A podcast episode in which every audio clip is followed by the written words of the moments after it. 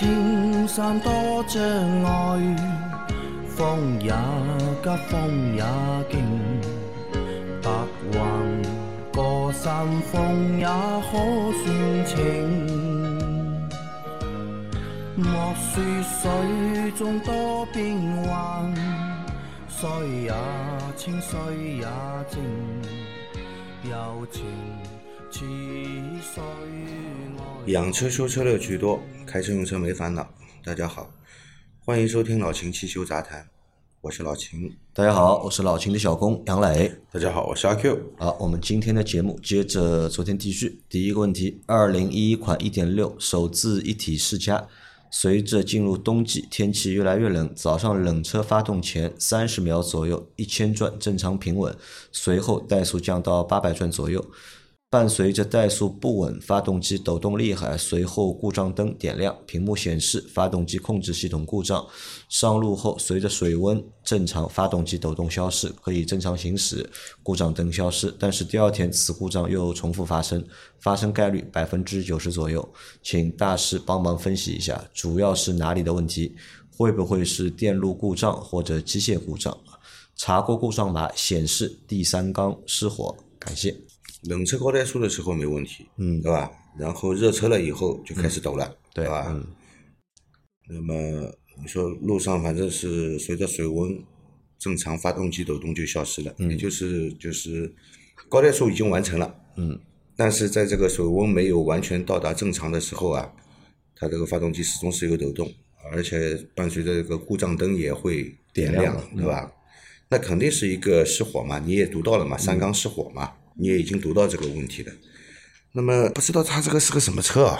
他说世嘉啊世嘉世嘉，我第一反应就就是，哎，点火线圈估计是不是有问题了？呃，点火，我在想啊，这个车点火线圈容易坏的，嗯啊，比较容易坏的，对吧？有可能就是点火线圈的问题。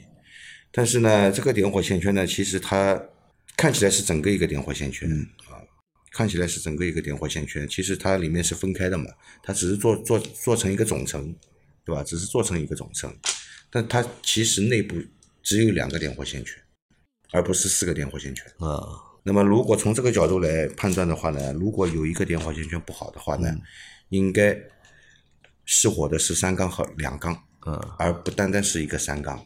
那么有可能是什么问题啊？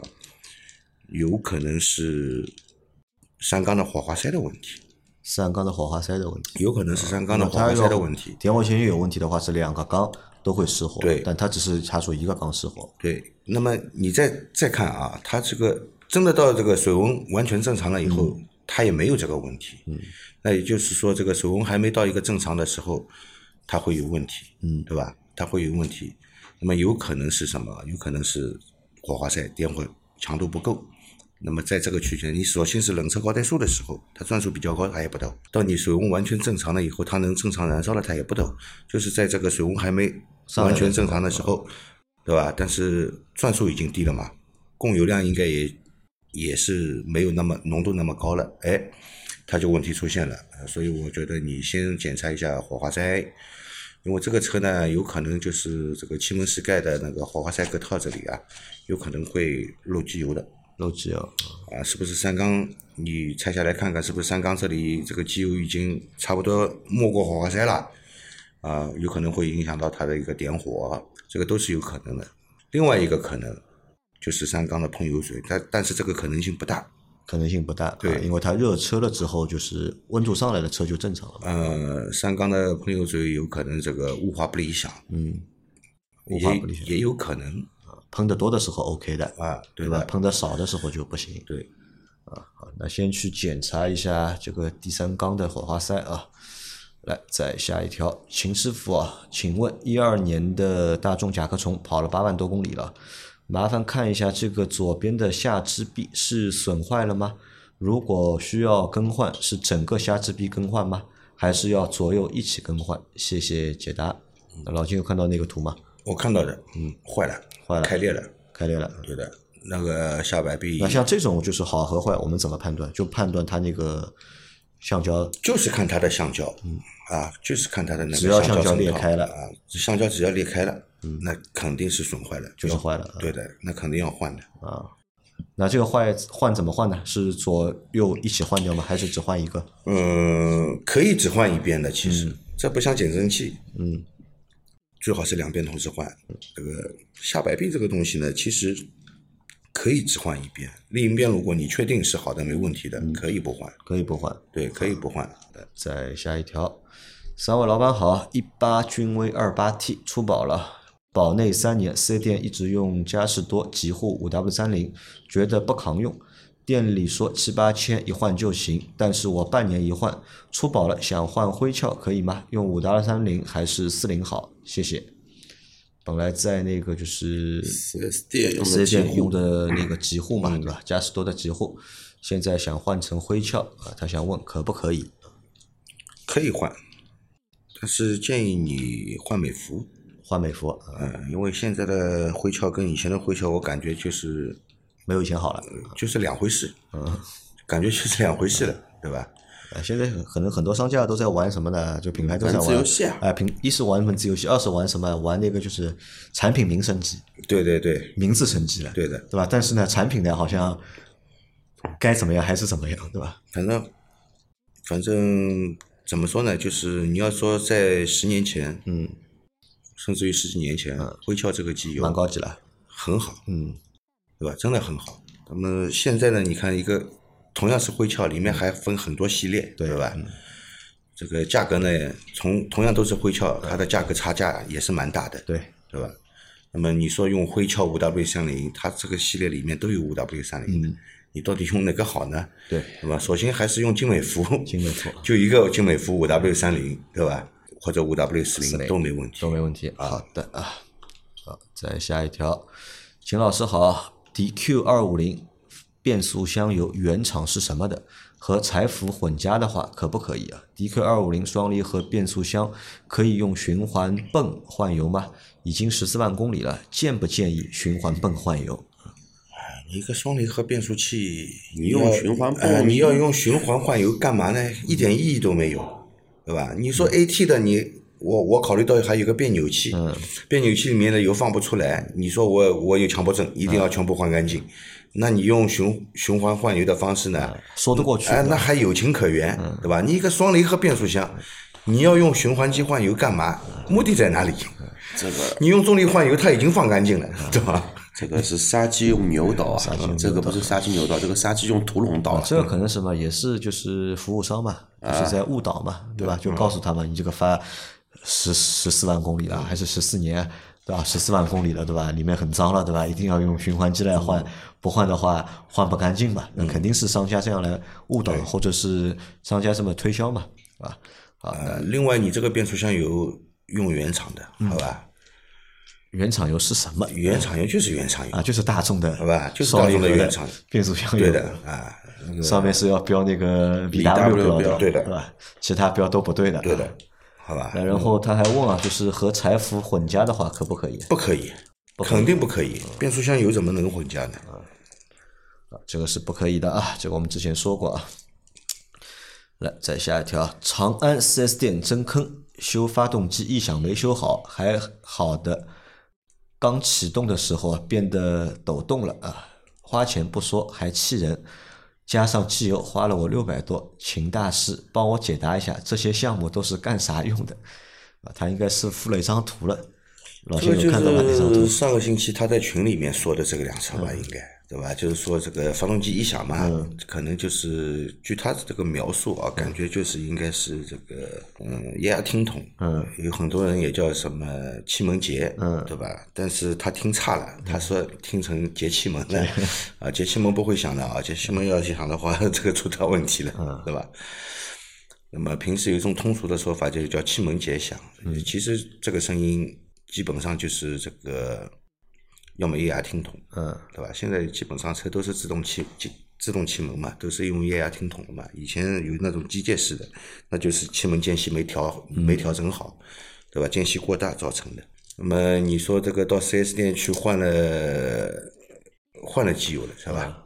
换了机油了，这个问题也没解决，嗯，对吧？那很简单，你这个车还是个新车啊，你跟四 S 店说啊，我我这个发动机异响，你要给我解决掉啊，对吧？你你不给我解决的话，我就是一直来找你嘛。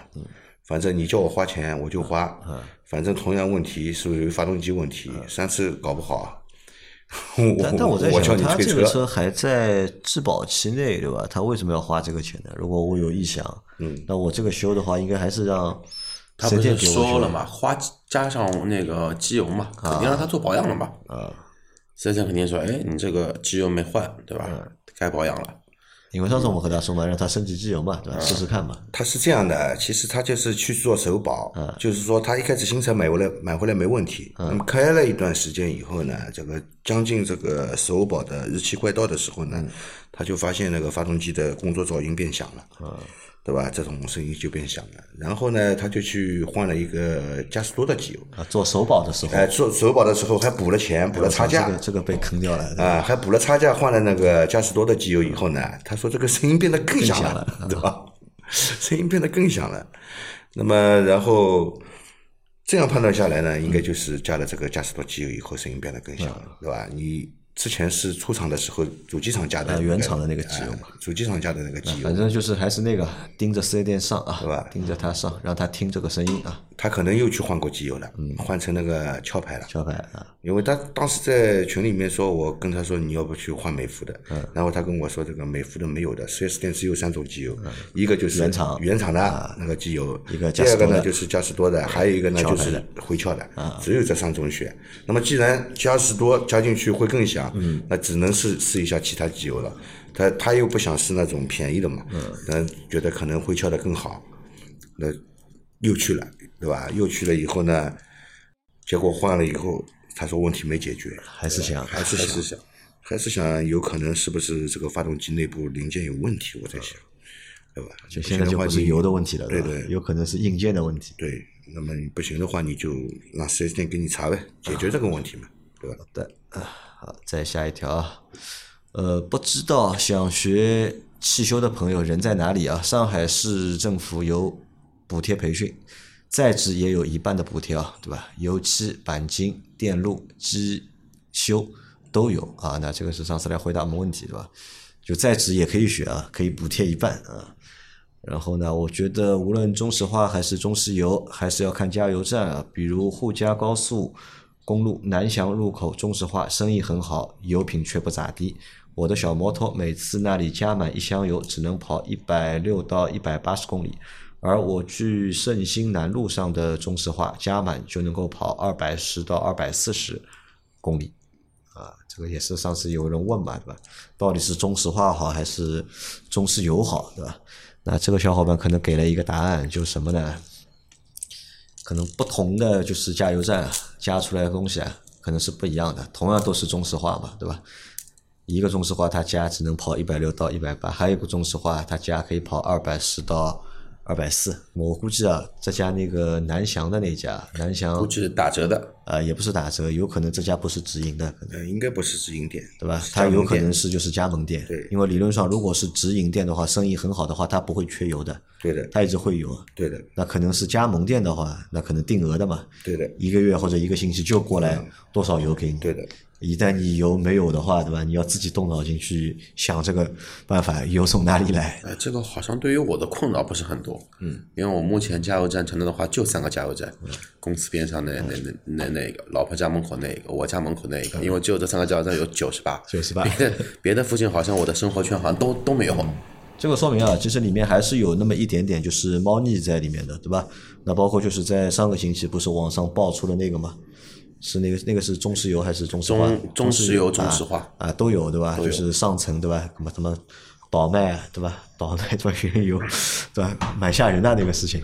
这个蛮牛逼的啊，好吧，那这个我们不展开说啊，反正说实话，就三百六十行，行行都有一些就是自己的就是小猫腻在里面。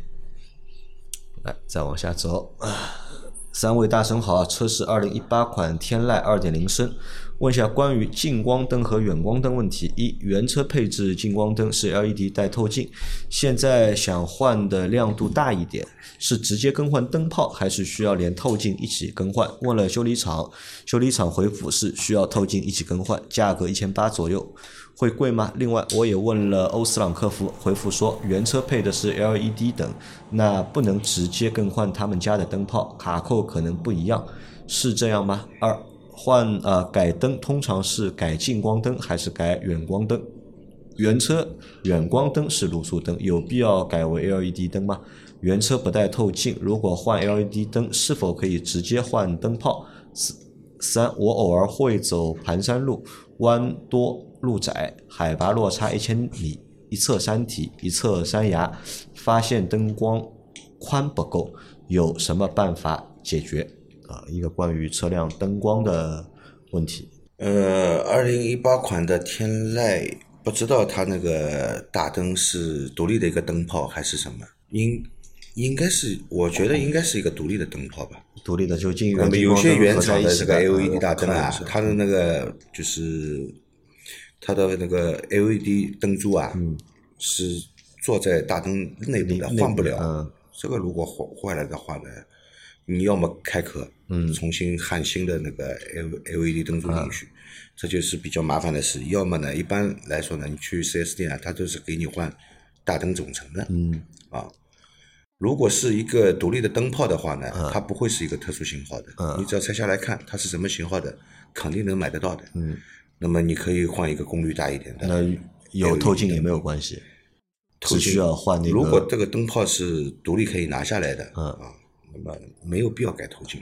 一八款的这种样子应该是独立灯泡。那就是独立灯泡。对，这种应该都有，因为如果说是远近光一体的话，有可能是集成在大灯里面的，那个没法拆。它因为也说了嘛，远光灯是卤素嘛，嗯，证明它是有两一个车前面的话应该有四个灯泡嘛，两近两远，嗯如果就是你远光想换成 LED 灯泡的话，没问题。厂家其实就是为了省成本嘛，啊，对，对吧？远光就给你一对卤素的，因为你平时市市区开车是用不到远光的嘛，对吧？他就给你装了一对卤素灯的远光灯泡，那么你换成 LED 灯泡就行了，也不用加装透镜的。就可以直接换，对吧？对的没有问题，不需要就是连着透镜一起换的。对的对对啊，好的，那这是他的第一个问题啊。他第二个问题问啊，就是一般我们改灯啊，是改近光灯还是改改远光灯？呃，有人改只改近光灯的，因为近光灯用的多用的比较多。那么有人呢就会这个，我觉得近光灯够用了，但是我远远光灯觉得太暗，因为远光灯的话，其实它需用到远光灯的需求，其实是它想照得更亮更远嘛，对吧？有人就会说我改改两个远光灯，啊，我有这个需求的时候，我开启远光灯会会照得更远更亮。那么也有人呢，近远近光一起换，嗯，对吧？都有。都有啊，这个正常啊，都有看需求来，好吧。然后还有他说那个如果不带透镜，原厂不带透镜，可不可以就直接换那个 LED 灯啊？也可以啊，可以换的啊可以直接换的啊。好，他最后还有一个问题是，因为他要走山山路嘛，他觉得他那个灯光的宽度啊不够，亮宽不够，就是照明的范围不够宽，对吧？很简单，开雾灯，开雾灯，开雾灯就照得很宽了。把雾灯但是雾灯是照不远的嘛，但是你跑盘山路的话，你也不会很快嘛，车速，快的话也很危险。那么你开启雾灯的话，亮的话应该就够了。那这个灯，因为我一般高度是可以调节的嘛，灯的那个高度我们是可以调节，宽没法调宽是没法调对的的，这个是作死的，对的吧？出厂是什么样就什么样。对的，啊，在最后一条，呃，最后一条是，请问热车情况下去加油站或者洗车店排队，三分钟或者十分钟往前挪一个车位，我是一直怠速还是关火再启动好呢？等十个车位的这种，谢谢啊。我觉得这个问题问了，我第一时间我没看懂，我以为是摩托车。因为摩托车呢，热车你要让我直接去拿水枪冲的，我不敢的，因为这个冲不好就会导致什么呢？有他不是，他倒不是考虑热车冷车的问题，他只是考虑排队嘛，对吧？到底是不是要把火熄掉，慢慢排，对吧？你如果要等个挪个10十分分钟钟的话啊呢，我觉得你熄熄火熄掉吧。但问题是，他要等十个十分钟，要等十个十分钟，不是等一次十分钟。如果等一次十分钟的话，那就熄火呗。但是要等十个十分钟啊，就你熄火嘛好了，十分钟启动一次挪一次，十分钟挪一次，十分钟再挪一次，熄火嘛，好了，熄火嘛，好了，在十个十分钟以内呃你你再说，你哪个加油站加油要排这么长的队啊？或者它三分钟，对吧？如果在加油站啊，加十个油的话，三分钟啊，如果十个三分钟的半小时，等半小时的话有必要熄火？我觉得没必要熄火吧。我会熄。我是这样的，如果说他不是等三半个小时，他是三分钟要启动一次对的，三分钟有点密集的话，对的。因为但又怕一直开着，对吧？怠速，对吧？什么积碳或者浪费油或者怎么样？不是你不能换个加油站吗？不是那个加油站加油，嗯每天都要排队吗？我看到这种加加油站，我不进一去的，一般。啊，一般就走了。那给他个建议吧，是吧？到底是熄火还是就是硬等？如果你要等个十分钟才能挪一个车位的话呢，那你就熄火吧，对吧？其实三分钟正好是什么呢？就是平时我们是建议不要长时间怠速的。如果怠速时间超过三分钟，建议熄火等待。建议熄火它这个正好是三分钟，对吧？我就让它熄火了。反正我会选择熄火。你会觉得就熄火？如因为我那个车不是带启停嘛，如如果说是在加油站前面有排队排队的话，就一般啊，九十八号不怎么会排队，啊，对吧？但是偶尔会碰到什么呢？就是说九十八号的油枪被九十五、九十被九被九十二的被堵住了，那我就开启启停嘛，对吧？启停的话，如果说我电瓶足的话，可能说撑个两分钟没什么大问题。嗯，他那个车基本上家里也差不多了，对吧？那等他个一分钟就那么滴答一下，我觉得也无所谓啊。就是熄火我会熄火，啊，十分钟就熄火，三分钟就就等吧。嗯，但是它这个三分钟一等就是半个小时啊，对，十个三分钟嘛，我在想这个听友在什么地方？可能是在高速上面加油。上面高速上面也不至于这样。高速上面什么情况能排队那队？个排十台车，基本上就排出加油站了，就高速上面什么情况下补能要超过十个十十分钟？啊，充电桩车。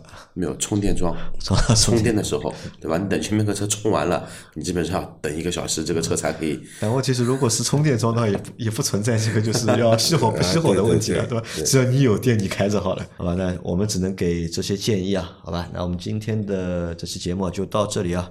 大家有任何关于养车、用车、修车的问题，可以留言在我们节目最新一期的下方，我们会在下周的节目里面一一给大家解答。我们明天再见，拜拜。拜拜。拜拜。